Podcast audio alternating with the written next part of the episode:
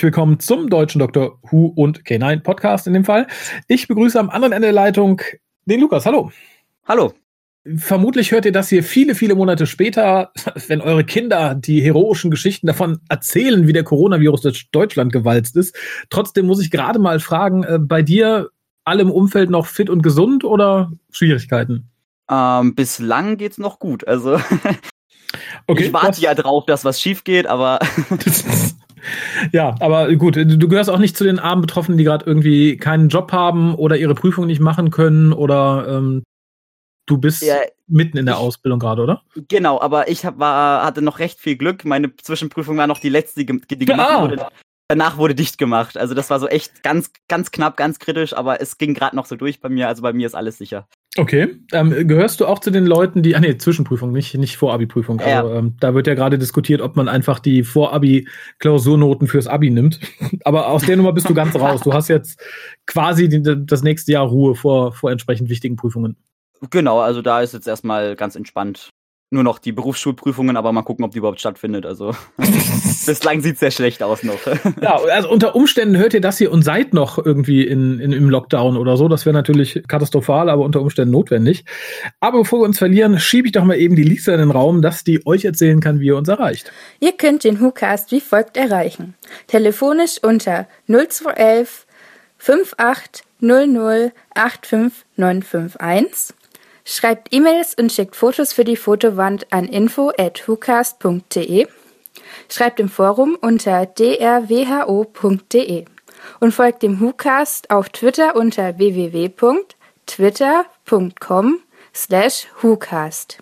Spendet Geld über den PayPal-Button und schickt Geschenke, Briefe und Postkarten an die Adresse auf der Website. Ja, vielen lieben Dank, Lisa. Dankeschön. Und wie ihr in den Show Notes vermutlich gesehen habt, besprechen wir heute eine weitere Folge von K9, nämlich die Folge 3 mit dem Titel The Corvin, lief am 3. April 2010 in Großbritannien und am 17. April in Australien, auch 2010 wohlgemerkt. Äh, Buch schrieb Tim Pye, Regie führte Karl Zwicky. Und ich habe ganz überlegt, woher ich den Namen kenne. Dann ist mir irgendwann aufgegangen, dass ich ihn einfach wegen des Klanges ein bisschen mit Earl Hickey verwechselt habe. Und äh, ja, die Ratings waren nicht die von dieser Folge. Die sind tatsächlich nicht zu finden. Ich habe mal ein bisschen rumgegoogelt, ob man da die offiziellen Zahlen findet. Auf Anhieb habe ich nichts gefunden. Das würde mich tatsächlich mal interessieren, aus Gründen, die ich gerne in der Wertung kundtun werde. Magst du vielleicht kurz den Inhalt zusammenfassen oder soll ich? Ich wäre bereit, weil viel ist nicht da. Ähm, also ich kann auch machen. Also Dann, ich bin äh, vorbereitet. Nur zu, ich reiße mich nicht drum. okay, also letzten Endes wird einfach unser geliebter Professor entführt und die Gang, nenne ich sie jetzt mal, äh, rettet ihn vor dem bösen Corvin, der ihn entführt hat. Ähm, mhm. Und das ist eigentlich schon die Handlung. Also es ist einfach eine Entführung. Es ist eine Entführung und die wird dann quasi wird dann einfach wieder revidiert, indem er gerettet wird und dieser besagte Corvin ähm, besiegt wird. Genau, und stellt damit irgendwie so zumindest auf dem Papier das Ende der Pilotphase dar, weil wir dann, glaube ich, am Ende dieser Folge den Status quo haben. Also jeder wohnt da, wo er später wohnen wird und wohnen soll, damit wir, glaube ich, mit der regulären, mit der regulären Folgen weitermachen. Genau, dann, dann hat sich's, dann hat sich's gesetzt. Ist erstmal so diese Anfangsphase vorüber. Wo, wobei ich es tatsächlich ein bisschen hakelig fand, um das vorwegzunehmen, weil eigentlich hätten wir nach dem, nach der Pilotfolge ja schon genau denselben Status gehabt wie jetzt. Nur, dass, nur, dass der gute Starkey dann ausgezogen ist, um wiederzukommen. Aber äh, fangen wir einfach mal am Anfang an. Ich möchte mich hier nicht so oft wiederholen, darum stelle ich an dieser Stelle fest, sie, die CGI ist wieder unglaublich schlecht. Sollte ich etwas finden, was gut aussieht, werde ich es extra erwähnen. Ja, äh, definitiv. Also wir haben ja am Anfang noch mal ein paar Stockbilder von London, also mhm. einfach so ein bisschen ein paar Kamerafahrten mit dem Heli wahrscheinlich aufgenommen oder so. Ähm, und dann sehen wir direkt Starkey, der auf der Flucht ist, und wir haben einen sehr interessanten K9 in CGI. Mhm. Wenn also, es überhaupt CGI war. Ich hatte stellenweise das Gefühl, da hat man ein Foto genommen und es einfach irgendwie an sich, in der an sich. Offiziell, so viel ich weiß, wird es als CGI betitelt. ja gut, theoretisch ja. ist es im Computer gemacht, aber ja, es, genau. es, sah für mich noch nicht mal mehr nach komplettem 3D-Modell aus. Also ich habe im ersten es Moment fällt gedacht, auf jeden uh. Fall einem ins Auge, dass es letzten Endes computeranimiert ist, ja. Ähm, aber ich habe auch auf meinen DVDs zumindest gibt es ein Special, wo mal ein bisschen drüber gesprochen wird über die Produktion. Oh. Ähm, und sie haben ja an sich ein Model von K9, was auch häufig am Set genutzt wird. Aber für solche Szenen, die wir haben, also in der Szene ist es ja so, dass K9 äh, um Starkey herum schwebt, mhm. beziehungsweise mhm. hinter ihm her schwebt. Ähm, da wurde dann CGI genommen, aber es wurde auch ähm, wurde auch gewechselt zwischen CGI und dem Model quasi. Also die haben ein paar Szenen mit CGI, ein paar Szenen mit dem Model auf einem, auf einem, so eine Art Hebelkran quasi, wo mhm. er dann über den Boden gezogen wird, ähm, wo es dann so die Illusion geht, dass es, dass er schwebt, weil er dann einfach dann, dann filmt man nur von Brust aufwärts der Schauspieler mhm. und dann hat man K9, der einfach von unten so hochgehebelt wird ins Bild rein quasi, dass es so aussieht, als würde er schweben, aber immer noch mit Models sozusagen. Also die machen da immer so, versuchen sie ja immer so ein 50-50 zu machen und immer noch schön auf den, aufs Model zurückzugreifen, aber in dem Beispiel sehen wir ihn ja freischweben, deswegen mussten sie dann mhm. das ganze Computer animieren. Und, und da versagt es, finde ich, so ein bisschen, aber ich fand ja. die gesamte erste Szene total versagend, äh, weil wir haben ja schon drüber gesprochen, ich finde, dass K9 ein bisschen witziger ist und ein bisschen lebhafter und ein bisschen comichafter. Finde ich ja vollkommen okay, aber dieses ganze Gespräch über äh, das Arschtreten der Überwachungsleute und äh, weiß ich nicht, das, das endet dann quasi in dem, in dem Bohnenabendessen und dem Pupsgeräusch. Das war für mich zu viel. Also da ja, also, tat es mir die Figur sehr leid an sich, wie gesagt, Starkey ist ja am Anfang auf der Flucht. Wir sehen da noch mal ein paar Drohnen, ein paar Polizisten, glaube ich mhm. ähm, die ihn dann quasi fast erwischen, aber er passt natürlich auf. Ähm, dann springt er nochmal schnell über einen Zaun, damit er nicht erwischt wird und versteckt sich dann quasi einfach so random in der Innenstadt, einfach hinter einem Zaun in so einem ganz kleinen Grundstück, was halt ein paar Bäume hat und ein bisschen Laub am Boden. Mhm. Ähm, und dann kommt dann irgendwas mit einem unsichtbaren Fahrzeug, also was dann irgendwie um die Ecke biegt. Da muss ähm, ich Ihnen aber zumindest Credit dafür geben, dass Sie es gezeigt haben. Ich hatte so ein bisschen Angst, dass Sie sagen, oh, sind im unsichtbaren Überwachungsfahrzeug unterwegs und Sie zeigen nichts, weil Sie es nicht zahlen wollen. Und ich dachte so, genau mein Gott, bitte, zeigt irgendwas und wenn es irgendwie nur, keine Ahnung, ein Reifen ist, der irgendwie mit Bluescreen abgedeckt ist oder so, aber irgendwas. Insofern, ich finde die Idee ein bisschen schwachsinnig, gerade weil ich das dystopische London da dem, dem ganzen Setting an keiner Stelle abnehme, wenn es draußen spielt tatsächlich. Mhm. Aber es, ich fand's okay, sie haben sich zumindest bemüht, das war zumindest nicht so schlimm wie die Bohnen. Also man hat auf jeden Fall so ein paar Umrisse gesehen letzten Endes und man, man wusste halt, es ist da, aber es war halt trotzdem an sich ein unsichtbares Fahrzeug, aber der Zuschauer sieht es natürlich so halb mit diesen Umrissen damit er halt weiß, dass was da ist. Ähm, an sich, wir haben ja dann, also das kommt dann quasi dieses, dieses Fahrzeug, Starkey flüchtet über den Zaun und dann kommen wir zu den Bohnen, weil Starkey ja so hungrig ist und was zu essen braucht. Ähm, dann gibt es natürlich ein nettes Gespräch mit K9 über Bohnen und mhm. über die Hitze der Bohnen. Und da kommt dann die besagten Pups-Gags um die Ecke. Die ja noch ähm, wiederkommen. Ja, genau, aber K9 analysiert ja, glaube ich, die Bohnen und mhm. haut dann ein paar Fakten raus, auch mit diesen Pupsgeräuschen und so weiter. Ähm, und übertreibt dann mit seinem Laserstrahl. Ja, und auch da, ich finde es ja immer löblich, wenn man etwas vorbereitet, was man später braucht. Der Grund, warum man das später braucht, ist dann aber sehr dünn und war für mich dann eigentlich nur noch peinlicher. Und auch hier hangelt sich das wieder so ein bisschen von Moment zu mm, Moment, weil es fängt nett an, nachdem wir weg von den Bohnen sind, bei Darius, der Essen macht. Und das, ich fand das Verhältnis zwischen den beiden halt ganz einfach nett, dass er sagt, hier komm, Professor, Sie müssen was essen. Er erläutert dann halt nochmal, was er da baut, diesmal explizit und wozu er das haben möchte. Nämlich, weil er seine tote Familie wiedersehen mag, von der ich bisher als Zuschauer angenommen habe, sie wären einfach keine Ahnung, in das Ding reingetreten und irgendwo verschütt in den Dimensionen. Aber nein, er möchte einfach eine Zeitmaschine bauen, um vermutlich seine Familie zu suchen oder zu besuchen, die bei irgendwas umgekommen ist. Ich tippe auf Brand, Auto, Unfall oder sonst was, weil wir ja auch. Die Klassiker. Genau, irgendwas Lapidares tatsächlich, schätze ich hoffe ich für diese Serie. Und äh, ich. Ja, ich habe mir für die Szene ganz groß aufgeschrieben, Candlelight Dinner. Mhm, das, das fand ich auch ganz niedlich, aber gut, ich gestehe ihm zu, dass er sagte, ich möchte es gemütlich machen für den Prof. Ja, klar. Also Darius hat ja generell ein sehr, ein sehr, äh, keine Ahnung, wie ich das beschreiben soll, aber ein sehr gutes Verhältnis zum mhm. Professor. Die kennen sich ja anscheinend schon mehrere Jahre lang äh, oder längere Zeit zumindest mhm. ähm, und haben eine sehr gute Freundschaft am Laufen und Darius hilft ihm ja auch und ist auch gefühlt, wohnt ja halt bei ihm. Also er hat ja in den ersten paar Folgen auch bei, bei ihm in der Garage an dem Auto geschraubt und keine Ahnung, hilft ihm halt aus und bringt halt Sachen in Ordnung, wo der Professor halt gerade nicht dran denkt, weil er sehr vertieft ist in seine Arbeit, weil er ja natürlich dieses Ziel hat, seine Familie wiederzusehen und wiederzukriegen. Ähm, ist ist ganz nett eigentlich, die Beziehung. Finde ich auch. Und was mir in dieser Folge total, also was ich eher gut positiv anrechne, aber was mir irgendwie im Verhältnis zu den ersten beiden so ein bisschen auf den Keks gegangen ist, wir erfahren erst jetzt viele Dinge, die vorher mal so ein bisschen gezeigt wurden, aber nie explizit gesagt. Also das mit der Familie war mir vorher ein Rätsel und ich denke jedem anderen auch, der noch nicht weitergeguckt hatte. Und auch, dass der Professor augenscheinlich unter Agoraphobie leidet und nicht rausgehen kann, wurde so auch noch nicht benannt. Und hier spielt es ja quasi eine zentrale Rolle, weil er ja einmal sagt, oh Gott, bitte nicht raus, bitte nicht raus. Und das fand ich ein bisschen schade, dass man das vorher versäumt hat. Ähm, Und auch hier wird dann später in dem Gespräch zwischen Darius und Georgie explizit gesagt, warum Darius da wohnt, weil er sagt, na, er hat keinen Bock auf seine Family und so und äh, darum ist er halt da eingezogen. Das hätte ich mir zwei Folgen eher gewünscht, dass das mal so ganz explizit gesagt wird. Klar, wäre viel Exposé gewesen, die hätten sich vermutlich dafür an den Tisch setzen müssen und es irgendwie runterrattern, aber wenn man die drei Folgen schon nicht quasi als Pilotfilm sendet, dann finde ich, soll man so Erklärungen zumindest in die erste Woche schieben und nicht sagen, ah, wir zeigen hier halt ein paar Sachen, die Erklärung, ja, die reichen wir irgendwie in zwei, drei Wochen mal nach. Ich bin jetzt glücklich, dass sie da sind. Die Art und Weise, wie sie mir präsentiert wurden, kommt mir ein bisschen spät. Und was ich super schwierig finde, wir haben ja jetzt schon in der ersten Woche gesehen und ich glaube in der zweiten auch, dass der Space-Time Manipulator einfach mal so anspringt und irgendwas rauskommt oder reinkommt. Das hat angefangen mit K9 und diesen Schildkrötenviechern warum da noch keine Lösung für gefunden wurde und es hier wieder passiert. Wenn ich sowas im Wohnzimmer stehen habe, dann komme ich doch irgendwann auf die Idee, den, den Stöpsel zu ziehen oder es auszuschalten oder ein Schloss davor zu setzen. Mir leuchtet schon ein, dass man es für eine Kinderserie als sehr einfache Device benutzt, um die Handlung in Gang zu bringen. Aber das war mir ein bisschen zu repetitiv. Und als dann der äh, gute, oh Gott, wie heißt der? Wie heißt das Vieh, was dann äh, The Corvin, als der dann erscheint, dachte ich erst, ich wäre in der falschen Serie. Ich weiß nicht, hast du Farscape gesehen? Habe ich leider nicht gesehen. Also da ah, okay. bin ich dann raus. Ich habe schon versucht, beim Gucken irgendwelche Vergleiche ziehen zu können vom Aussehen her, aber mhm. es gelang mir einfach nicht. Tatsächlich gibt es eine Folge, die nennt sich DNA Mad Scientist und er ist ein verrückter Wissenschaftler und ich dachte im ersten Moment, die hätten die Maske geklaut. Also im genauen Vergleich sieht sie natürlich ein bisschen anders aus, aber so vom Stil her, und ich muss tatsächlich sagen, ich fand sie nicht schlecht. Ich finde sie ein bisschen starr.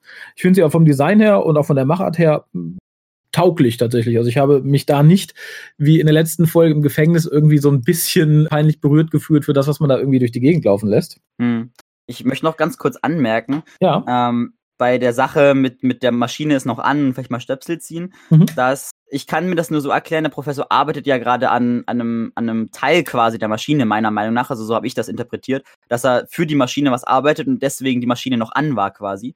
Ah ja, ähm, also so habe ich das jetzt interpretiert gehabt ähm, und deswegen dann wird es für mich auch Sinn ergeben, dass die Maschine noch an ist. Bloß ist dann ein bisschen ärgerlich, dass halt dann wieder derselbe Fehler wieder passiert. Also wie du es schon sagtest, etwas repetitiv. Ähm, mhm. und ich wusste nicht, wie diese Phobie heißt, die du gesagt hast. Das fand ich gerade für mich sogar mal was Neues gelernt. Okay, äh, ja, wie gesagt, ich fand es halt einfach seltsam, dass man das jetzt quasi so explizit benennt und zeigt und das vorher halt irgendwie man kann es sich jetzt herleiten. Ja, es, es, gab, es gab halt Hints in die Richtung. Also man hat halt so, man hat halt so Hinweise gesehen, dass es vielleicht so sein könnte. Und jetzt haben wir quasi die endgültige Bestätigung, dass es so ist. Genau. Ja, dass, dass Darius ein bisschen taub ist, weil er nicht mitbekommt, wie der Professor entführt wird, ist, glaube ich, auch so dem, dem quasi Gag geschuldet, den man da irgendwie produzieren möchte. Dass er redet, guckt, Professor ist weg, geschenkt. Also ich glaube, da bin ich jetzt nicht ärgerlich, das ist für eine Kindersendung vollkommen in Ordnung. Ja, ich, ich versuche gerade meine ganzen, äh, meine ganzen Notizen hier zu folgen, weil du bist immer so schnell gefühlt, da komme ich immer nicht hinterher. Ich schreibe mir immer so viel, ich schreibe immer zu viel auf. Ich schreibe immer pro Folge so eine Doppelseite DIN A4. Mhm. Äh, und dann muss ich da immer gucken, dass ich da mitkomme, wo wir gerade sind. ähm, also ich, ich wäre jetzt da, wo tatsächlich Georgie ihn relativ schnell findet. Ich dachte im ersten Moment, oh Gott, wenn er so einfach zu finden ist, warum sucht ihn dann die Polizei? Aber gut, sie kennt offensichtlich seine irgendwie zwei oder drei Verstecke und hat dann das zuletzt aufgesucht. Da fand ich ganz gut, dass man es mal erwähnt, weil das hätte mich stutzig gemacht, wenn sie dann einfach so da aufschlägt, obwohl er ja gesucht wird und niemand ihn findet. Ja, also ich habe mir nur noch aufgeschrieben, wie das, wie der Korven aussieht. Ist halt einfach ein grünes Monster mit Flügelohren und Hörnern. Mhm. ein bisschen schwierig beschrieben. Ähm, und das der Prof sagt, dass es kalt ist, weil der Corvin ist ja so ein recht kalte, kaltes Alien quasi. Also da kommen so die ersten Anzeichen, dass der Corvin auch wirklich da ist. Ja. Ähm, dann macht er natürlich die Tür zu und dann geht die Tür wieder auf durch den Corvin. Ist ein bisschen so ein Hin und Her gefühlt, aber okay. Mhm.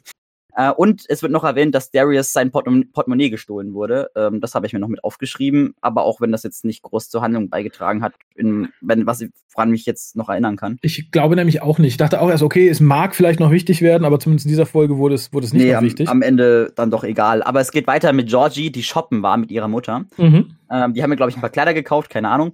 Ähm, und Mutter so, macht dann so ein paar Moves in die Richtung, sich Sorgen wegen ähm, wegen rausgehen und so und soll drin bleiben, weil es ja so gefährlich ist und keine Ahnung.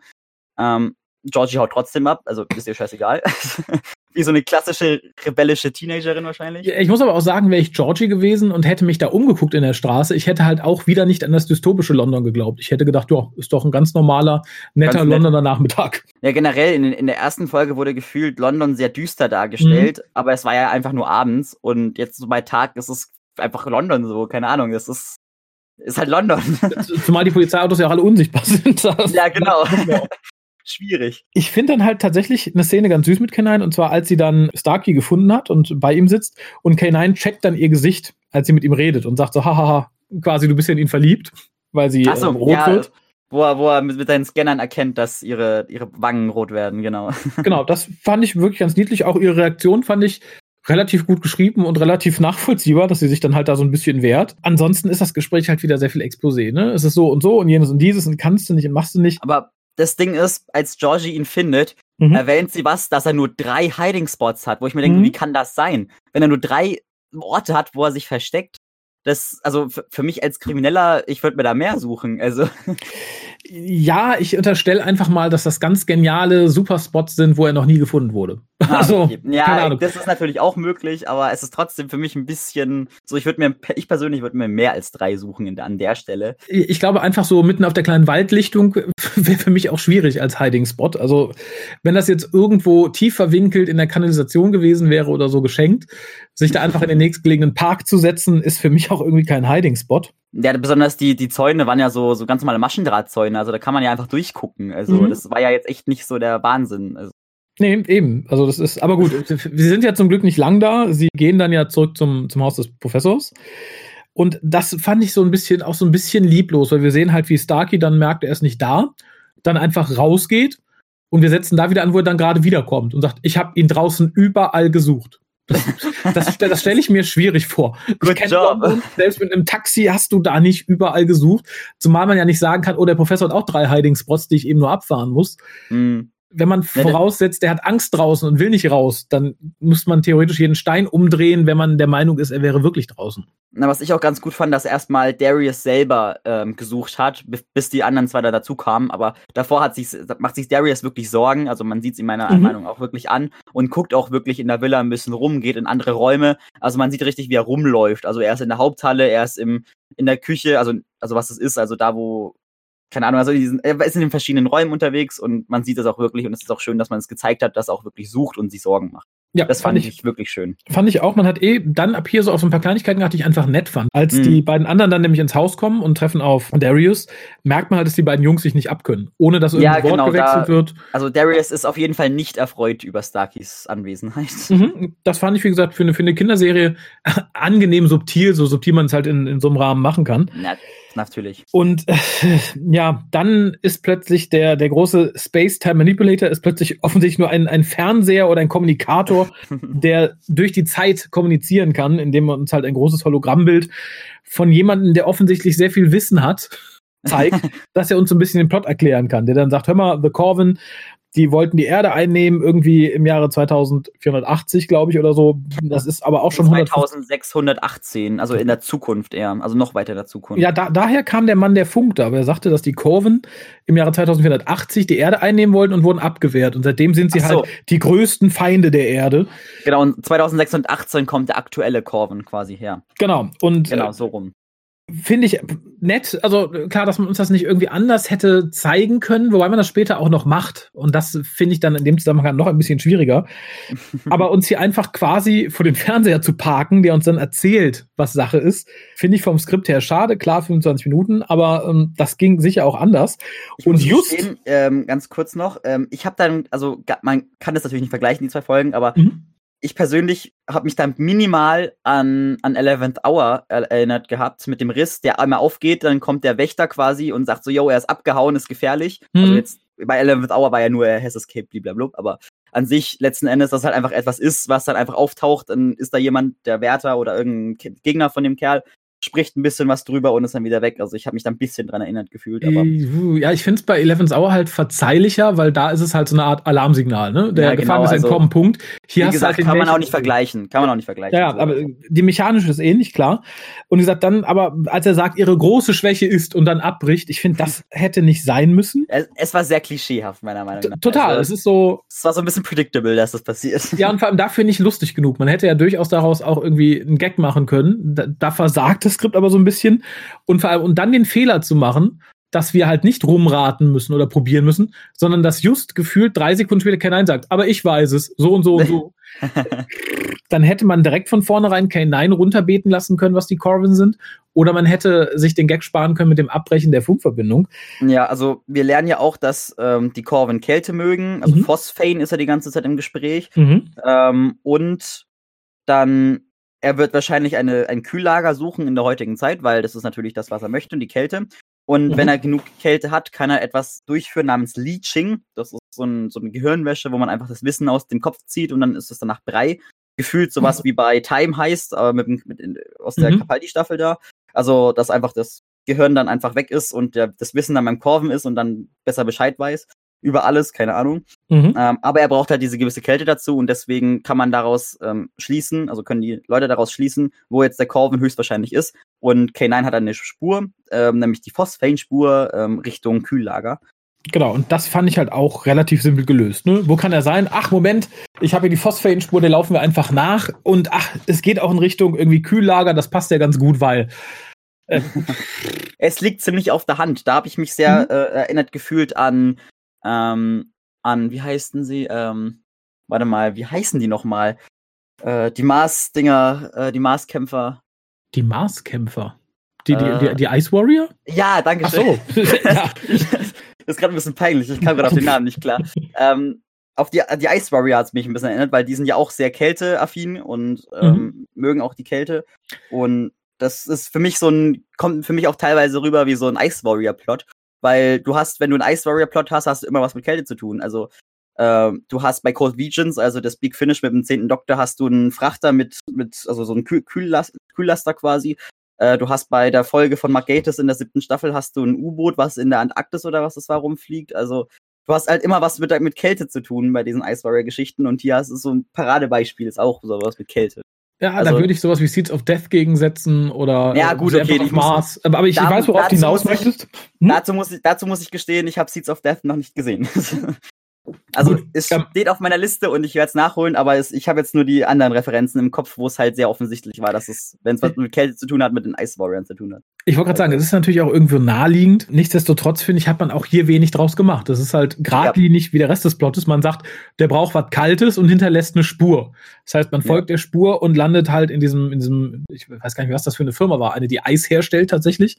Iceworks nannten die sich, glaube ich, aber was die machen, ich nehme an, die machen Würfeleis, so wie das da aussah. Ja, so Crushed Eis halt aus dem Supermarkt, so, also ganz, ganz simpel. Also egal wie dystopisch die Zukunft ist, wir können jetzt schon kein Klopapier mehr haben, Eiswürfel wird es noch immer geben, egal wie totalitär das System ist. Wir sind gerettet. Zumindest können wir immer kalte Schirmchen-Drinks trinken. Notfalls zwischen wir uns mit den Eiswürfeln den Arsch ab. ich glaube, da soweit kann es tatsächlich noch kommen, aber. Uff. Ich bin ja mal gespannt, wie das hier noch eskalieren wird ich bete ja zu Gott, dass die Bundesregierung recht hat und sagt, na, nee, das äh, normalisiert sich wieder alles in zwei Wochen und gibt alles wieder ganz normal in den Läden. Ich glaube noch nicht so 100 pro dran, aber. Also bei ähm, mir im Laden wird es wahrscheinlich erst ähm, im Mai wieder so weit sein, dass da überhaupt irgendwas läuft. Also da ist noch Zeit. Ach, sehr schön. Ich höre immer nur so auf fünf Ecken. Also bei mir in, in der Stadt, da gibt es zumindest Mehl. Der nächste sagt, ach, dafür oh. haben wir viel Hefe. Und der dritte sagt, ich habe unglaublich viel Papierprodukte. Insofern hoffe ich, dass die Umverteilung irgendwie ganz gut klappt. Wäre wünschenswert. Also an sich als nächstes, um nochmal ja. ein bisschen aufs Thema zu kommen, ähm, der Professor schwebt hinter dem Korven her. Mhm. Was ich sehr interessant finde, weil das wurde auch vorher nicht äh, erwähnt, aber es ist okay. Also, wenn er das kann, dann kann er es. Oder er hat irgendwas Spezielles. Ähm, auf jeden Fall, er schwebt bewegungslos hinter dem Korven her und spricht ein bisschen mit ihm, auch wenn der Korven natürlich nicht antwortet, weil er ja so böse ist. Mhm. Ähm, er bittet um Gnade, das habe ich hier noch aufgeschrieben, aber viel mehr bietet die Szene jetzt auch nicht. Also er spricht halt einfach mit dem Corvin ohne Antwort und fragt ihn, ob er ihn nicht freilassen würde, was er natürlich nicht tut. Surprise. ja, es, es wirkt halt alles so ein bisschen slapstickig, fand ich. Also auch die, die Szene, wie er quasi freischwebend hinter dem Corvin her transportiert wird und so. Äh, aber auch da sehr, sehr, sehr, sehr geradlinig. Ich finde, dass Iceworks dringend mal ihre Lagerräume auf, aufräumen sollte. Ich finde, es sieht da sehr nach Kraut und Rüben aus. Man könnte natürlich, das hätte man mit fünf Worten erwähnen sollen, sagen, dass die aufgrund der Zustände in London zurzeit einfach nicht besetzt sind oder außer Betrieb oder kaputt das, oder ja, sonst was. Da hätte man was sagen können oder halt irgendwie was zeigen können, weil das war, es ist schon ein bisschen strange, dass da überhaupt niemand unterwegs ist, obwohl die ja eigentlich so große Eislager haben. Da muss ja irgendjemand sein, um da aufzupassen oder was zu machen. Also. Eben, und es schien mir auch nicht Abend zu sein. Ich setze mal raus, vielleicht war es Sonntag. Vielleicht ist der Corvin an einem Sonntag vorbeigekommen, hat gesagt, machen wir das dann. ähm, die gute Mutter von Georgie ruft sie an. Äh, Georgie drückt sie vehement weg, wie eine klassische rebellierende Teenagerin, wie schon gesagt. Mhm. Ähm, Mutter spricht dann ein bisschen mit ihrer Kollegin aus dem Department, äh, nicht Kollegin, Kollege. Ähm, sie ist Head of Alien Activity, die Mutter. Das lernen wir aus der Szene. Ähm, aber viel mehr auch nicht. Also es ist einfach nur eine kurze Zwischenszene, wo sie sich einfach über Georgie aus aufregt quasi und mit dem, mit dem anderen Chef da aus, der anderen Abteilung ein bisschen sich austauscht und ein paar, also sich so gefühlt ein bisschen neckt, also so ein paar kleine, kleine, kleine äh, Beleidigungen umherwirft, also so ein paar Andeutungen machen, wie scheiße die anderen noch sind, also wie, wie scheiße die andere Partei ist so. Also gefühlt irgendwas in die Richtung war das. Ähm, Wobei ich finde, er ist schon sehr, sehr abwertend ihr gegenüber. Also ich finde, er wirkt so ein bisschen wie, ich kann sie nicht leiden, ich möchte auch nicht, dass sie irgendwie meine Kom Kompetenzen rein. Ja, gut. also so, so ein bisschen so passiv-aggressiv. Ja, also, oh ja, das ist eine sehr gute Beschreibung für seine Persönlichkeit. Aber auf jeden Fall hauen sie da sich ein bisschen was um die Ohren. Ähm, die Mutter reagiert recht schlau auf die Sache, meiner Meinung nach, und hält mhm. sich auch zurück und ähm, verrät auch nichts, was passiert. Ähm, die Crew, so habe ich es jetzt bei mir in den also ich weiß immer nicht, wie ich die nennen soll. Also bei der Doktröse hat man ja bei der Doktröse hat man ja wenigstens die Fam, aber ich möchte jetzt nicht Fam sagen, sonst denken alle hier ist äh, Ryan, Sinclair und die anderen zwei unterwegs. Also keine ja, Ahnung. Die Gang, die trifft glaube ich ganz gut. Ja, Crew Gang, naja. Ich glaube, die Hörer wissen, was ich meine. Ja. ähm, die, die es gesehen haben, insofern natürlich. Ne? Ja, ne? Ansonsten. schwierig. Äh, sind jetzt mit Taschenlampen unterwegs auf der mhm. Verfolgungsjagd. Ähm, ich habe mir nur aufgeschrieben, dass es interessante Taschenlampen sind. Also du hast ja quasi vorne so die ganz normale Taschenlampe und dann hast du hinten so, ein, so, eine, so, so eine Verlängerung, die auch Licht hat. So, keine Ahnung, ich weiß nicht, wie das beschreiben soll. Mhm. Aber es ist mir auf jeden Fall aufgefallen und fand es interessant, weil so ein Taschenlampendesign sehe ich persönlich jetzt nicht alle Tage. Dazu habe ich mir auch was notiert und ich finde es sehr lustig, weil ich es schon damals bei Star Trek Voyager ganz furchtbar beklagt habe.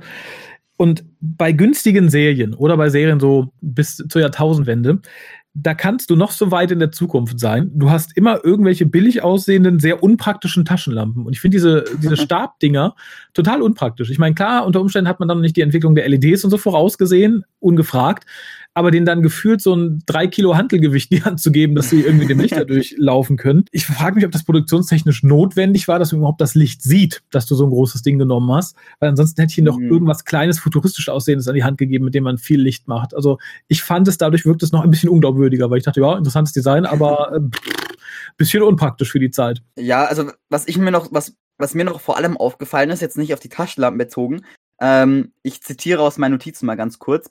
Im Kühlraum ist es so kalt, dass überall Eis draufstehen muss. also es, es steht überraschend häufig auf Sachen Eis drauf. Also ja, es ist ein Lager für Eis, aber es steht gefühlt überall Eis drauf. Also so richtig recht plakativ unterwegs, aber es verdeutlicht einfach für mich nochmal, wie kalt es da sein muss. Obwohl auf den Schildern überall steht, es ist nur minus 16 Grad. Was aber auch schon ordentlich kalt ist, finde ich, muss man sagen. Ja, also. gut, es, es, es ist schon eine Kälte, aber ich hätte, keine Ahnung, ich hätte für, für so einen Corvin hätte ich es noch kälter vermutet irgendwie.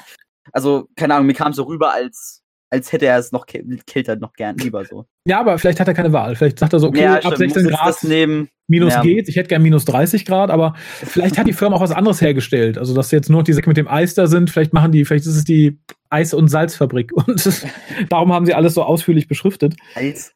Was mich, was mich erst ein bisschen irritiert hat, was sich aber später, möchte nicht sagen, gut auflöst, als zumindest erklärt, ist, dass K9 sich dann anfängt, total seltsam zu benehmen. Erst fängt er an, ähm, so einen Singsang an den Tag zu legen, als er wieder behauptet, er wäre kein Good Boy. dann redet er später, als hätte er einen Schlaganfall gehabt, als er sagt, er möchte den Corbin seppen. Und ich dachte erst, warum macht der Das ist ja ganz furchtbar, will man ihn jetzt noch lächerlicher machen? Und glücklicherweise sagt man dann relativ schnell, dass halt dieses Phosphane irgendwie seine, sein System beeinträchtigt. Es, es ist eigentlich eine solide äh, Erklärung, meiner Meinung nach. Also Dafür, dass er sich so benimmt, ja, fand ich auch. Allerdings fand ich, ist es wieder so eine, so eine halbgare und notwendige Erklärung wie in der Folge davor, dass wir K9 irgendwo einfach mal außer Gefecht setzen müssen, weil er ansonsten die Haupthandlung mit einem Sepp zu Ende macht. Hm. Also beim letzten Mal lag er dann in der Mülltonne. Das ist so eine Rauszögerung, meinst du wahrscheinlich, dass man es einfach Genau. Ein Streck damit einfach. Vor allem, ja, erstmal das. Ich hatte erst gehofft, okay, vielleicht trägt der gar nicht zur Lösung bei. Der wird am Ende der Folge nach Hause getragen, repariert und gut ist. Dadurch, dass man ihn dann aber gefühlt fünf Minuten später sowieso wieder unter sehr hanebüchenden Bedingungen ins Bewusstsein zurückholt, damit er den Tag rettet, war das für mich tatsächlich einfach nur die Strecktaktik. Dass man sagt, okay, wir haben eine sehr, sehr geradlinige Story und hier wäre die schon zu Ende, wenn keiner mitkommt, aber hm, was können wir machen? Ah, ihm wird schlecht. Das finde ich so hm, schade tatsächlich. Aber ja. das Beste, das Beste war einfach noch davor, bevor man das gesehen hat, die Crew merkt selber, dass sie einfach keinen Plan hat. Das, mhm. Also das, das, das fand ich sehr unterhaltsam, weil sie wirklich so da standen, so, äh, Leute, was, wir haben keinen Plan, was machen wir da jetzt? Schaffen wir ähm, schon. Ja, genau, dann kam halt raus, dass K9 ihn seppen soll, aber im selben Zug kam dann raus, dass K9 äh, ein Problem hat, und zwar mit dem Phosphane, wie du gerade schon angesprochen hast. Mhm. Ähm, irgendwie kommt ihr dann noch auf die Idee, dass sie sich ja trennen müssen und dann versucht natürlich äh, Darius mit Georgie ähm, mhm. zusammenzukommen, weil er hat ja offensichtlich ein Interest in Georgie und versucht da ein bisschen was zum Laufen zu bringen. Ähm, also für mich ist es recht offensichtlich. Also ich, ja, ich glaube, das sollte selbst für einen Blinden okay. offensichtlich sein. Äh, ich fand schön, es halt nicht, ein bisschen. Der Einzige bin. Nee, nee, ich, ich fand es halt nur ein bisschen komisch, wenn du schon bei jemandem wohnst, der sagt, okay, pass mal auf, du verstehst nicht, wie gut sind deine Eltern, du darfst hier meine Garage benutzen, darfst die Küche benutzen, darfst hier wohnen, dann werde ich doch nicht noch irgendwie meinen Love Interest einfach einladen, ohne mal Rücksprache zu halten und sagen, hör, wir haben noch ein Zimmer Das kommt als nächstes, das kommt ja als nächstes, dass Darius dann, wo er dann endlich mit Georgie alleine ist und mit ihr labert, einfach so sagt, ja, willst nicht bei mir einziehen? ja, das, also mir, mir, leuchtet ein, warum er das versucht. Aber wenn ich der Prof wäre, würde ich schon mal sagen, hör mal, äh, Freundchen, wir sind hier nicht dein Privatpuff. Lass deinen Nachwuchs mal schön zu Hause. Das möchte ich hier nicht, nicht unter meinem. Das ist ein reines Etablissement hier. Ja, ja, und vor allem ist sie ja auch noch minderjährig, ne? Ich frage mich, wer da den meisten Ärger kriegt, ne? die Frage, ist jetzt Darius auch minderjährig? Das weiß ich jetzt gerade nicht. Na gut, er kann Auto fahren, ich, also. Ja, ich wollte gerade sagen, das wäre ein Indiz, dass das nicht mehr ist, aber vielleicht ist das in der Zukunft so wie in den USA und man darf ab 16. Ich habe keine Ahnung, ja, aber er, er, fährt Taxi. Ich würde mal sagen, das darfst du erst, wenn du 18 bist. Na gut, okay. Äh, setz dich mal vor. Kritische Situation an der Stelle. aber klappt ja eh nicht, wie wir später merken. Ja, besonders wenn es dann noch ein Polizeistaat ist, dann ist es ja noch ein bisschen kritischer. Dann kann es dann ganz nach hinten losgehen mit, mit Pech. Ja, oder die sehen es sehr laissez-faire und sagen, naja, ne, wir nehmen uns zum Beispiel am Orient, wenn die sprechen kann, ist sie heiratsfähig. Nehmen sie ruhig mit. Ja. Auf dem Basare verkauft. Okay, nein, ist dann tatsächlich erstmal bewusstlos, wo ich dachte so, ja, muss tatsächlich nicht schon wieder sein. Und oh, dann. Dafür, darüber fällt mir noch was ein. Starkey, ja. Starkey merkt an, es wird kälter. Auf dem, Schild steht, auf dem Schild steht immer noch minus 16 Grad. Auch wenn es natürlich nichts auf was der Temperatur ähm, sagen muss, aber ich fand es irgendwie trotzdem amüsant. Ja, ich wollte gerade sagen, vielleicht versagt seine Thermounterwäsche. Ja, genau, aber er sagt explizit, es wird kälter und das Schild hinten ist einfach wirklich echt sichtbar, einfach so minus 16 Grad, obwohl wir das vor ein paar Minuten schon gesehen hatten. Auch wenn es natürlich dann kälter sein kann. Natürlich. Vielleicht ist es ein Indiz, dass der Corvin selber auch Kälte abstrahlt, wenn er da äh, zugange also ist mit dem Leaching. Es, es, wäre offensichtlich, weil der Professor hat ja auch gesagt gehabt beim Ankunft von Corvin, dass es jetzt kälter wird und dann es zieht mhm. und dann macht er halt die Tür zu. Also natürlich wäre es denke ich mal schon, dass er selber eine Kälte hat und vielleicht verstärkt sich die Eigenkälte durch die, durch die Umgebungskälte oder so. Und dann pushen die sich beide immer so gegenseitig niedriger in die Minusgrade rein. Das, das wäre zumindest eine Erklärung, die ich akzeptieren könnte, auch wenn es wieder nicht explizit gesagt wird. Ja. Und dann wird der Professor bearbeitet vom Corvin und es kommt die vermutlich bizarrste Szene der Serie. Bisher auf jeden Fall und ich nehme auch noch an in Zukunft. Nämlich es kommt. Wir, wir werden es sehen. Also wir werden sehen. Ja, es kommt nämlich, wir haben ja schon so kleinere Ausschnitte der Familie des Professors gesehen, aber diesmal kommt ein wirklich bizarr gefilmter Rückblick. Es ist wirklich bizarr. Ich habe da gesessen, den Mund offen und dachte, das kann, es, weil es so ohne Sinn und Verstand ist, wenn wir jetzt wenigstens den gefährlichen Unfall, den Bankraub mit Mord oder irgendwas gesehen hätten, aber einfach nur dieses in güldene Licht getauchte, zeitlupige, mit seltsamer Musik unterlegte Rückblickding. Das hat mich ein bisschen verstört. Ich frage mich, ob Kinder nicht davor sitzen und genauso verstört sind. Also ich war sehr erinnert an ähm, das Opening von K9 Company mit dem, mit dem Todesstarrer. Also dieses Mal war es jetzt die Frau vom Professor, aber die hatte, hatte auch so ein, so ein Todesstarrer drauf wie Elizabeth Sladen in dem Intro. Mhm, ja, das stimmt, tatsächlich. Und aber es, es, soll ja die große Liebe des Professors symbolisieren und dafür fand ich es noch, noch unangebrachter, dass die Frau da sitzt und äh, Also an sich, ich verstehe, warum sie es gemacht haben, aber die mhm. Umsetzung mhm. war jetzt nicht ganz so glücklich gelungen. Also ja, das hangelt sich ja durch die ganze Geschichte mal wieder. weil dann quasi ad hoc wacht Ken doch wieder auf, weil er der Meinung ist, er müsste sich doch mal zusammenreißen, um den Tag zu retten. Sehr löblich, meines Erachtens irgendwie etwas schlecht und etwas clumsy geschrieben. Und dass man dann als er sagt, so, ich will jetzt den Corvin erschießen, aber das nicht rafft, was er tun muss, dann das mit den Bohnen doch mal aufgreift, als wäre es für ihn eine tiefgreifende Erfahrung gewesen, diese Bohnen aufzuwärmen.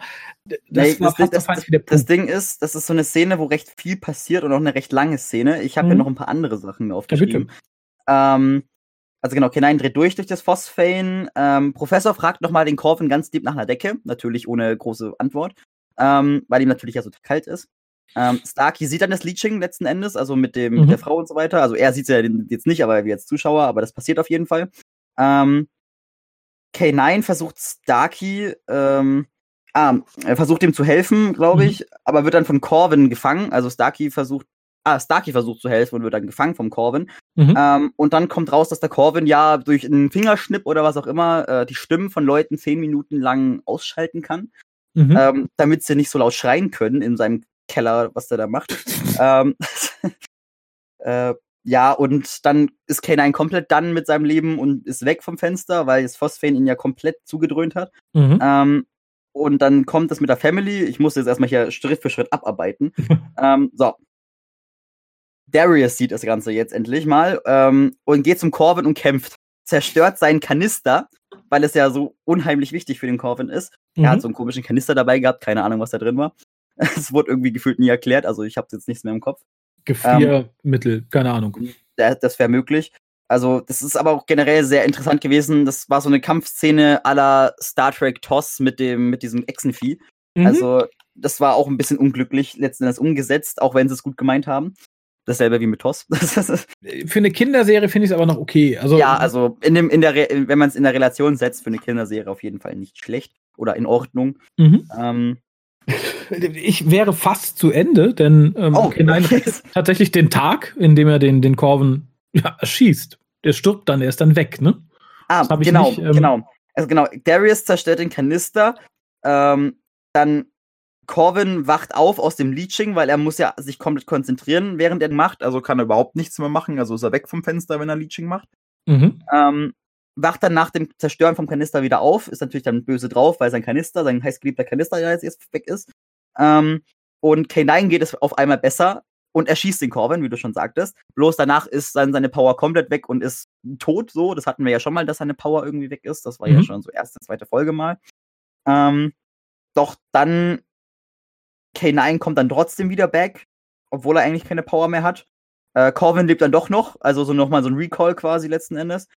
Ähm, und dann kommt dieser, dieser, dieser, dieser, dieser Erinnerung an K9 mit dem Bohnen. Ah, okay, nein, denk an Bohnen, denk an Bohnen. Und, oh, Bohnen, Bohnen, Bohnen, ich muss erhitzen und schießt dann nochmal seinen letzten Laserstrahl ab, bevor er dann wirklich weg vom Fenster ist. Mhm. Ähm, dann explodiert der Corvin, sehr allerlei, was war das? Das hat mich auch sehr stark an der Doctor Who-Folge erinnert. Ähm, Satan Pit, glaube ich. Das ist mit, mit mit dem, mit dem Teufel, der explodiert. Also ich glaube, der ist doch auch so, so komisch explodiert in die Richtung. Oh, das, das weiß ich also tatsächlich ich hab, gar nicht mehr. Also ich bin mir auch gerade unsicher, ob das wirklich Satan Pit war, aber auf jeden Fall, es gibt irgendwann in Doctor Who mal so eine Szene, wo so jemand so ähnlich explodiert wie der Corvin, weil aus seinen Augen und Mund kommen so Lichtstrahlen raus und keine Ahnung. Ist ja, glaube ich, auch ein beliebtes Motiv, wenn irgendjemand so von ja, innen, innen wegstrahlt. Irgendwie. So eine wirkliche Explosion, so wirklich von innen heraus, ja, aber es hat mich sehr erinnert an irgendeine Doctor Who-Folge. Ähm, dann K9 ist dann jetzt wirklich leer, wie gesagt, das ist wirklich dann dann. Und Darius verarscht am Ende nochmal Georgie. Ähm, ich habe mir leider nicht aufgeschrieben, wie er Georgie verarscht. Das weiß ich tatsächlich auch nicht mehr. oh Mann. Ähm, ähm, ja. Das sagt aber auch schon viel Szene aus. Ne? Also ich habe die Folge vor einer knappen Woche gesehen. Wenn man sowas schon nicht mehr weiß, dann war das zumindest kein zündender Gag. Bei mir ist es zwei, drei Tage her. Siehst du? Ähm, ja, und wir sind dann tatsächlich zurück im Anwesen des Professors. Man hat Kenai genau, getragen. Und es wird dann, glaube ich, einfach relativ schnell gesagt, oh ja, ich kann den reparieren, kein Problem. Genau, also der Professor macht sich gleich ran und äh, hilft K9. Alle anderen wärmen sich währenddessen mit Decken auf, das habe ich mir noch schön aufgeschrieben. Mhm. Ähm, und der Professor äh, geht dann über zum PC und löscht Starkys Akte aus dem Mainframe von, von, von, der, von der Organisation. Mhm. Ähm, und dadurch ist dann Starkey heilfroh und beruhigt, dass er jetzt nicht mehr fliehen, fliehen muss. Ähm, und Georgie kommt dann direkt aufs Thema, wait, du hast doch ein Zimmer frei, Darius, gib doch das Zimmer dem lieben Starkey, der hat ja gar nicht, hat ja gar kein Zimmer. Sehr zu seinem Leidwesen natürlich, ne? Ja. Das ähm, ich fand das mit dem Hacken ein bisschen komisch, weil normalerweise, also es scheint für den Professor nicht viel Arbeit zu sein. Er setzt sich da irgendwie ein bisschen ran, witzelt noch so ein bisschen rum, dass man dafür urteilen könnte, hihihi. Und A, Ach, stimmt, das ist, das ist extrem illegal, das Ganze zu machen. Ja, und ich, ich finde, zum einen ist es für ihn sehr einfach und zum anderen ähm, scheint es ja sehr allumfassend zu sein. Also ne, wahrscheinlich, weil auch die, die Gesetzeshüter ja alles Roboter sind, scheint sich jetzt auch niemand mehr groß an Starkey zu erinnern. Der ist jetzt praktisch mit, mit einer weißen Weste, ihm passiert nichts. Da habe ich mich halt nur gefragt, warum hat er das nicht schon nach dem Pilotfilm gemacht? Da sind die eigentlich auch auf sehr, sehr guten, also mit einem sehr, sehr guten Verhältnis sind sie voneinander weggegangen. Ja. Äh, und dass er ihn da einfach weiter hat in die Illegalität laufen lassen. Nicht gesagt, hör mal zu, ich mach das eben, ne, du hast mir geholfen. auf die Straße. Ja, ja, so ungefähr. Und dass es ihm das jetzt einfällt, das fand ich so ein bisschen Dünn. Ja, also, also, man kann natürlich jetzt wieder irgendwelche hanebüchenen Erklärungen ranziehen, aber. Der hat jetzt erst den neuen Rechner oder sein Modem wieder gefunden. Ja, genau, also so hat jetzt erst das Ersatzkabel gekriegt. das finde ich halt, ja, weiß ich nicht. Hinterließ so einen faden Nachgeschmack. So, so, so ein bisschen wie, obwohl ich es etwas sympathisch fand, gerade für eine Kinderserie, dass der Gute jetzt in einer Abstellkammer wohnt die halt sehr zugestellten Körbnis mit viel Kram oder so. Ich finde halt, wenn man sagt, man hat also, noch ein Zimmer frei, dann ist es in der Regel nicht so ein, so ein Abstellraum. Was ich persönlich nicht verstehe, warum hat man so viele Bilder mit Leuten, die Skelettköpfe haben. Also, also es, es waren offenkundig irgendwelche Hommagen an andere, also zum Beispiel der Schrei oder sowas gibt, ist ja, mhm. ist ja eine, eins der Bilder, bloß halt mit dem Totenkopfgesicht. Aber warum hat man sowas? Also, ich verstehe es persönlich jetzt nicht. Also, ich bin jetzt kein Kunstkenner, aber. Du weißt ja nicht, was die Frau gesammelt hat. Ja, oh, ja die, ne, vielleicht hatte die da irgendwie eine spezielle Vorliebe für morbide Kunst oder so. Ich weiß es nicht. Ich, ich finde es halt eh befremdlich, dass du so einen Raum hast kann natürlich sein, er sagt, okay, Familie ist tot und das Kinderzimmer meines Sohnes, da stelle ich jetzt alles rein. Aber pff, fand ich seltsam. Ich fand es allerdings Aber für die Serie würde so ein, ein würde so ein Kinderzimmer aussehen? Also ja, wenn du da auch den, die, wenn du da auch die gruselige Kunst deiner Frau reinstellst, dann vielleicht schon. Ähm, ja, ich, ich weiß es nicht. Ich finde es halt für die Serie sympathisch. Ich finde halt nett, dass da der, der Junge, der sonst auf der Straße lebt, jetzt in diesem körmligen Raum lebt und gemütlich mit K9 sich das Bett teilt das bis zu dem Punkt kurz vor Schluss fand ich, das war eine schöne versöhnliche Szene, wo ich dachte, oh ja, das ist für eine Kinderserie ist, total ist nett. cute. Aber dann, dann ziehen sie es nur noch ins Lächerliche, indem K9 genau. furzt. Genau. Und das also, war wieder so einfach. Mhm. Und sagt noch, glaube ich, noch Ups oder sowas. Das finde ich, nee, das hätte es nicht gebraucht. Das finde ich, das wird dem Charakter nicht gerecht, ähnlich wie der Anfang. Und da war ich dann froh, dass es rum ist. ja, also das war, also ich verstehe, warum man diesen Callback macht und für, keine Ahnung, Zweijährige, Dreijährige ist das vielleicht lustig, aber die verstehen mhm. sowieso nichts. Also ich sage ja, ich glaube, es gibt bestimmt eine Altersklasse, die dann irgendwie das witzig und geckig. Ich glaube, wenn man weiß, wo K9 herkommt und was er eigentlich ist, dann ist es ähm, kontraproduktiv für den Charakter und für mich halt auch für die Serie, weil es halt irgendwie wirklich, wirklich albern ist und erinnerte mich damit mal wieder an so die ganzen Serien der, der End 80er, Anfang 90er, wo du sowas relativ häufig hattest, wo dann so ein Gag vom Anfang nochmal aufgegriffen wurde keine Ahnung, mhm. dass du das Gefühl hattest, äh, eine komplette, eine komplette Handlung zu, erlebt zu haben. Ja, ja dass man so, so den, nochmal den, den Bogen schließt quasi einfach, dass man nochmal so einen Callback hat auf jeden Fall. Also ich verstehe, ja. was du meinst. Also da, da, hätte ich mir für eine, für eine etwas ältere Serie gewünscht, dass es im Zweifelsfall, dass Starkey Bohnen für alle kocht oder so und äh, der Professor dann ja, was isst, weil er sagt, das ist das lecker. Das wäre schön so. gewesen. Das nochmal so ein ja. kleines, weil zum Beispiel der Professor und Darius wollten ja sowieso essen, also. Eben, also, ne, dass man so einen Bogen zieht, hätte für mich nicht sein müssen, aber, aber gut. Ja, und es war es dann eigentlich auch schon. Also die gehen dann noch ja. schlafen und es war's. Also dann kommen die Credits. Genau. Und für uns kommt die Wertung. Magst, ja. du, magst du etwas ausführen, was du von der Folge gehalten hast und wie viele Punkte du ihr gibst? Ähm, ja. also an sich, äh, sie war ganz nett, aber recht vorhersehbar. Also wie mhm. gesagt, das ist eine recht, recht simple Handlung. Also ich habe sie auch recht gut zusammenfassen können, in, in nicht mhm. nur einem Satz gefühlt. Ähm, war halt ganz nett. Im Gesamtbetrachtung mit den anderen beiden Folgen noch zusammen okay. Ist halt die Frage, ob man das jetzt wirklich gebraucht hätte, aber okay. War ganz nett und wir haben ein neues Alien gesehen, was ich persönlich mhm. eigentlich ganz cool fand, weil es war ja auch von der Umsetzung gar nicht mal so schlecht gemacht, auch wenn storytechnisch jetzt nicht ganz so schlau war. Mhm. Ähm, aber an sich von der, von der, von der, von der On-Screen-Umsetzung eigentlich nicht schlecht. Ähm, ich weiß gar nicht mal die Wertungen von den anderen beiden Folgen, das ist ja auch schon etwas länger her. Ja, aus dem Bauch raus. ja, aus dem Bauch raus würde ich, würde ich da bei der Folge so zur, zum guten Mittelfeld tendieren, denke ich mal. Mhm. Also so einer, so einer soliden 5. So, keine okay. Ahnung. Weil, ähm. also auch im Anbetracht der anderen, also ich ziehe da nochmal die anderen im Vergleich, weil ja. also im Gesamtbild ist es doch ganz gut, weil es trotzdem noch einen Mehrwert für die Charaktere, für die Charaktere gibt. Also das, da wird zum Beispiel der Professor nochmal explizit charakterisiert mit seiner toten Familie und mhm. ähm, wie, er, die, wie die Beziehung zwischen untereinander ist und so weiter, wird auch nochmal explizit gezeigt. Also das ist für Character Development, glaube ich, eine ganz gute Folge, also ganz okay Folge gewesen. Also mit Georgie und Starkey und Darius und dem Professor und dann noch die anderen beiden untereinander. Also das ist, glaube ich, eine echt gute Folge gewesen, was das angeht. Ähm, aber von der Story halt her jetzt kein Meisterwerk. Ja, bin ich nicht wertungstechnisch bei dir, aber bei der Bewertung bin ich bei dir. Ich finde, die Folge ist unglaublich geradlinig. Ich fand, da schnitten die anderen beiden tatsächlich ein bisschen besser ab, weil im Endeffekt, was hier passiert, mhm. Alien kommt, nimmt Professor mit, die Kinder laufen hinterher, töten das Alien, gehen wir zurück zum Abendessen, fertig. Finde ich schade. So ein paar Momente fand ich wirklich nett und angenehm. Also gerade die Beziehung zwischen den, zwischen den Kindern wird nett ausgearbeitet. Nicht unbedingt immer nur im, im wörtlichen Exposé. Es wird halt auch wieder viel erzählt, sondern halt auch so Kleinigkeiten wie, dass die Jungs sich nicht mögen, dass sie quasi auf das Angebot eingeht, aber dann Starkey da unterbringt, fand ich auch schön.